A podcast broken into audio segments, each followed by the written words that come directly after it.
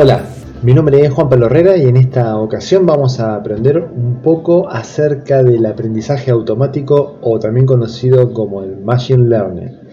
Esto es una disciplina eh, que está, es parte de la inteligencia artificial. Y justamente fíjense en el término, aprendizaje automático.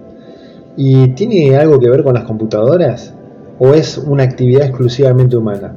Hasta ahora el aprendizaje era una actividad exclusivamente humana. De hecho, vamos a ver una definición de la RAE. La RAE define el aprendizaje como la acción o efecto de aprender algo, algún arte, algún oficio, alguna cosa.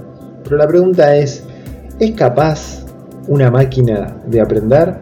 De esto se trata del aprendizaje automático, un concepto de la inteligencia artificial que va a intentar, a partir de datos, entrenar a las máquinas para encontrar patrones comunes en ciertos datos que están o fueron ingresados.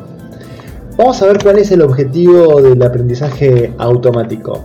Según eh, Raúl López Briega, podemos definir el objetivo del Machine Learning como la forma de generalizar o inducir una regla desconocida a partir de ejemplos donde esa regla es aplicada.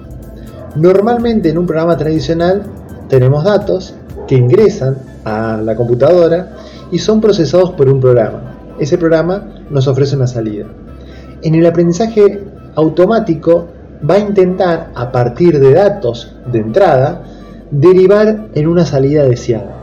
Y ante un nuevo entrenamiento, observen esta palabra, entrenamiento, podrá obtener la salida esperada ante entradas que son similares.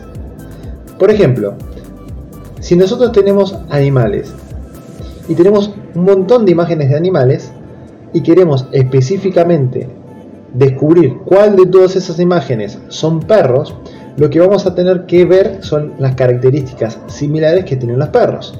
Cuatro patas, una cola, un hocico, ¿sí? Y tratar de sacar las diferencias ante otros animales. Si aparece una imagen que eh, el animalito tiene dos patas alas y un pico, claramente no va a ser un perro. Entonces el entrenamiento es justamente eso, es buscar patrones similares para obtener un resultado deseado. Para finalizar te comparto dos enlaces. El enlace de arriba es la dirección donde vos podés realizar un test, una prueba de cómo es que funciona el Machine Learning a través de un texto que se genera de forma automática.